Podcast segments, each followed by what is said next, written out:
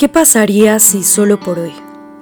¿Qué pasaría si solo por hoy me atrevo a darlo todo? A no guardarme nada. ¿Qué pasaría si solo por hoy dejo de ser miedoso, cauteloso? Hola a todos los que me escuchan, bienvenidos a un episodio más de este podcast Cree en ti. Me llamo Irene. Espero que inicies una bonita semana, un bonito lunes en el anterior capítulo te conté un poco de mí, de quién soy, a qué me dedico en estos momentos y la razón por la cual me lleva a comenzar todo esto. Gracias a todos los que me escucharon y esperaron un capítulo más de este canal. Estar aquí para mí es un sueño hecho realidad. Me llena de ilusión estar frente a este micrófono y poder sentir que platico con ustedes. Este proyecto me vuela la cabeza y en realidad es que jamás imaginé que me atrevería a hacerlo.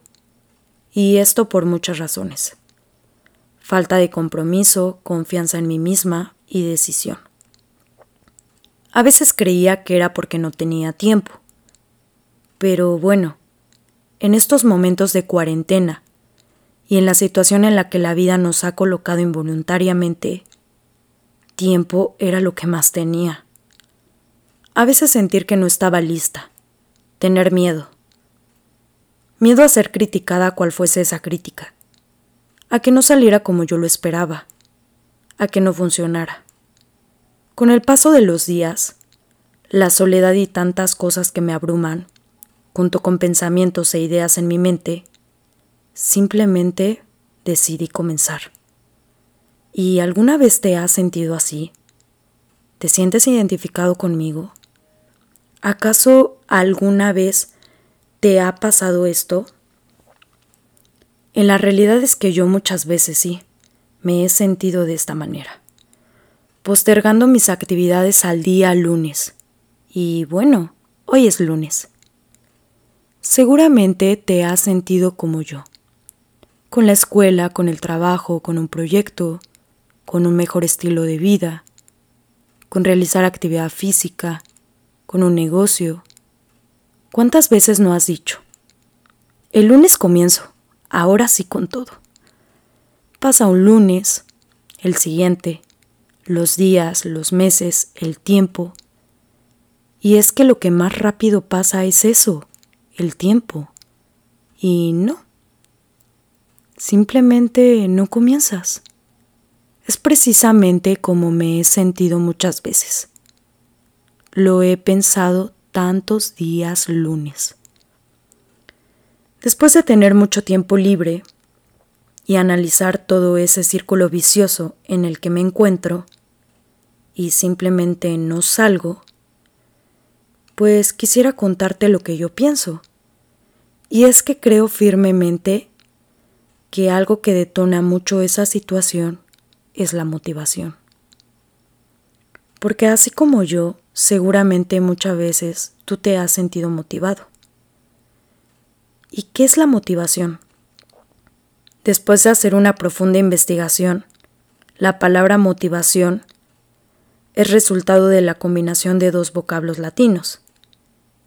Set motus, traducido como movido, y motivo, que significa movimiento. Espero poder haberlo traducido bien. A juzgar por el sentido que se le atribuye al concepto desde el campo de la psicología y de la filosofía, una motivación se basa en aquellas cosas que impulsan a un individuo a llevar a cabo ciertas acciones y a mantener firme su conducta hasta lograr y cumplir todos los objetivos planeados. La noción además está asociada a la voluntad, al interés, y en otras palabras más explícitas y digeribles, se le denomina a la motivación a eso que te mueve, a la voluntad que estimula a hacer un esfuerzo con el propósito de alcanzar nuestras metas. ¡Wow! Pero espera, ahí viene lo interesante, porque lo que te acabo de mencionar es lo más fácil, el sentirte impulsado, pero lo difícil está por entenderse y es nuestro cerebro. Y es que el cerebro humano, entre menos esfuerzo, mejor. A nuestro cerebro le gusta el camino del menor esfuerzo, el camino con menor resistencia. Está diseñado a ahorrar energía, a que no sufras, que no te cueste, y por ende, a que nosotros elijamos lo más fácil y con el menor esfuerzo posible, de forma rápida. Y te voy a poner un ejemplo. En nuestra actualidad en el siglo XXI, contamos con herramientas que nos ayudan a minimizar el trabajo y nos facilitan la vida. Una de ellas es el Internet.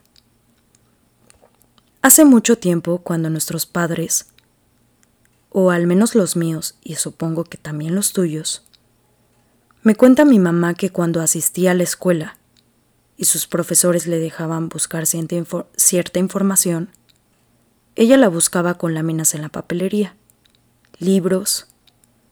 Pero si no contaba con el libro, ella, ella asistía a una biblioteca.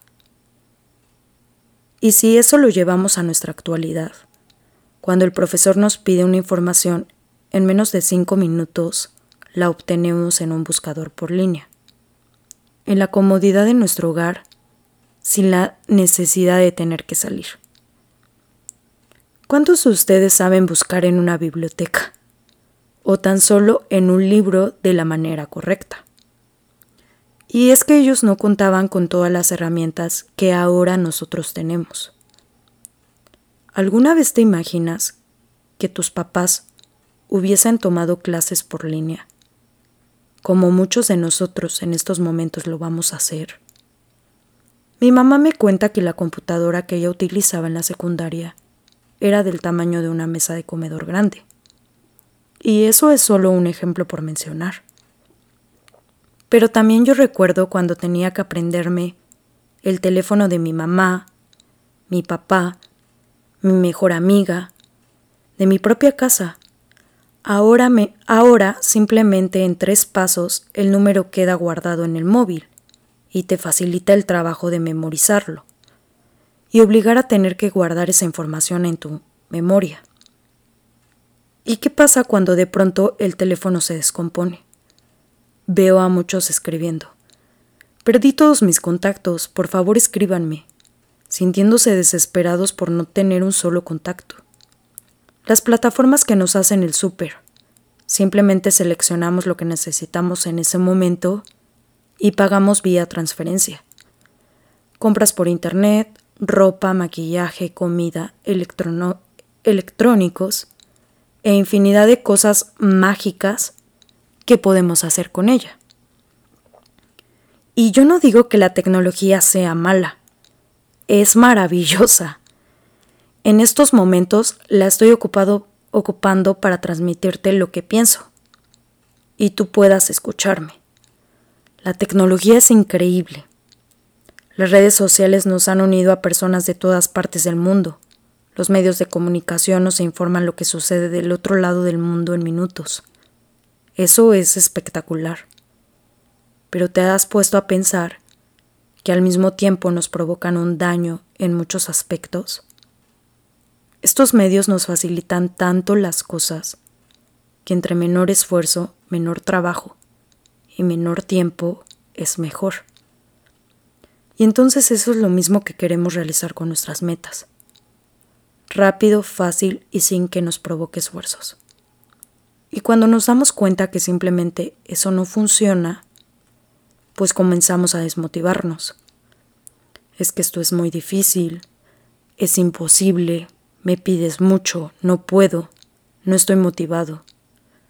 Y comenzamos el autosabotaje que se tratan de conductas inconscientes que suelen aparecer en los momentos importantes o de grandes cambios en nuestras vidas y que nos impiden alcanzar nuestros objetivos. También entender que la motivación, como te lo he dicho, es algo que te impulsa en el momento para poder realizar dichas actividades. Pero esa motivación es algo fugaz. No todo el tiempo estás motivado. Entonces, ¿qué sucede ahí? ¿Te detienes? Es que entonces, con todo esto que te menciono, no es que las metas que tenemos sean imposibles, sino que realmente no estamos comprometidos con ellas. Realmente no queremos sacrificar, no queremos esforzarnos, no queremos salir de nuestra zona de confort, la zona donde todo es fácil, rápido, sencillo y cómodo. Y es que déjame decirte que en realidad a nuestro cerebro le gustan los hábitos. Y si hoy no estamos donde queremos estar, es porque nuestros hábitos no son los mejores. Y te cuento todo esto porque me gustaría que pensaras y desearas, pero que también tuvieras en cuenta que desear no es suficiente. Si tú realmente no haces un esfuerzo, simplemente no va a suceder, no lo vas a conseguir. Y esto abarca en muchos aspectos de nuestra vida. Si no te comprometes, jamás alcanzarás ese puesto, ese proyecto, ese negocio, ese cuerpo, ese estado emocional y social, la relación sentimental que anhelas y te frustra ver en los demás. Entonces es verdad que la motivación es el punto inicial, lo que te impulsa, pero nuestros hábitos son lo que nos llevan a cumplir esa meta, ese sueño que vive en nuestras mentes. Y es que la responsabilidad y el compromiso juegan un papel más relevante e importante que la motivación, que es algo que juega con nosotros, porque ella va y viene. Y bueno, hoy quiero contarte uno de mis tantos sueños. Lo estoy documentando porque así como trato de que tú reflexiones, yo también lo hago. Porque quiero comprometerme, no contigo, sino conmigo. Yo comencé este proyecto porque por medio de mi voz quiero transmitir un mensaje, un mensaje de inspiración para que la gente que me escuche pueda atreverse a hacer eso que tanto desea, que por medio de mi voz pueda transmitir un mensaje de aprendizaje e inspiración. Pero también hice esto para reinventarme, comprometerme e impulsarme a realizar eso que me mueve, eso que yo misma deseo y a lo que realmente me quiero comprometer. Documentar mi voz y poder escucharla cuando no me sienta motivada. Aterrizarla en lo que estoy haciendo todos los días. Cuando sienta olvido hacia mi compromiso. Me sienta perdida y sin rumbo hacia dónde dirigirme. Es ahí cuando quiero escucharme. Así que yo quiero contarte que deseo ser coherente con todo aquello que digo y realizo. Estudio nutrición y me encantaría en su momento poder transmitir a mis pacientes información fundamental para tener un mejor estilo de vida. Que ellos se sientan motivados y a la vez ellos me motiven. Pero si no empiezo conmigo, ¿cómo puedo empezar con los demás? Quiero demostrar que con compromiso, buenos hábitos, responsabilidad, paciencia y trabajo duro, el cuerpo al, al, que ellos desean llegar y las expectativas que ellos tienen de sí mismos son reales. Es verdad, cuesta trabajo, pero son posibles, son alcanzables. No me gusta ser mediocre y voy a darlo todo por conseguir esto. Lo tengo plasmado. Y para los que me conocen, no llegar a esto sería un fracaso o ser mediocre. Mi meta es predicar con el ejemplo antes que con las palabras. Mejorar mi relación con la comida, cuidar mi templo, el cuerpo que me ha sido otorgado. Y si tú te sientes en un punto cero, quiero decirte que también he estado en ese punto cero muchas veces, unos días más que otros.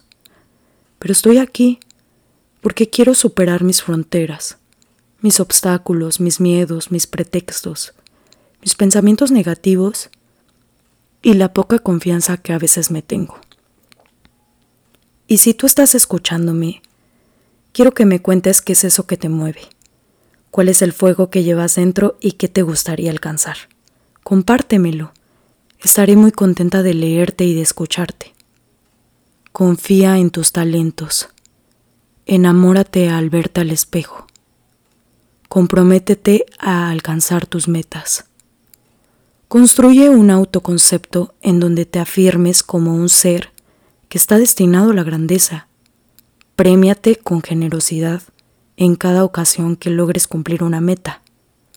Esto te dará confianza, seguridad, carisma y mucho liderazgo, porque a pesar de tus miedos y de tus complejos e inseguridades, tienes toda una vida para poder conseguirlo.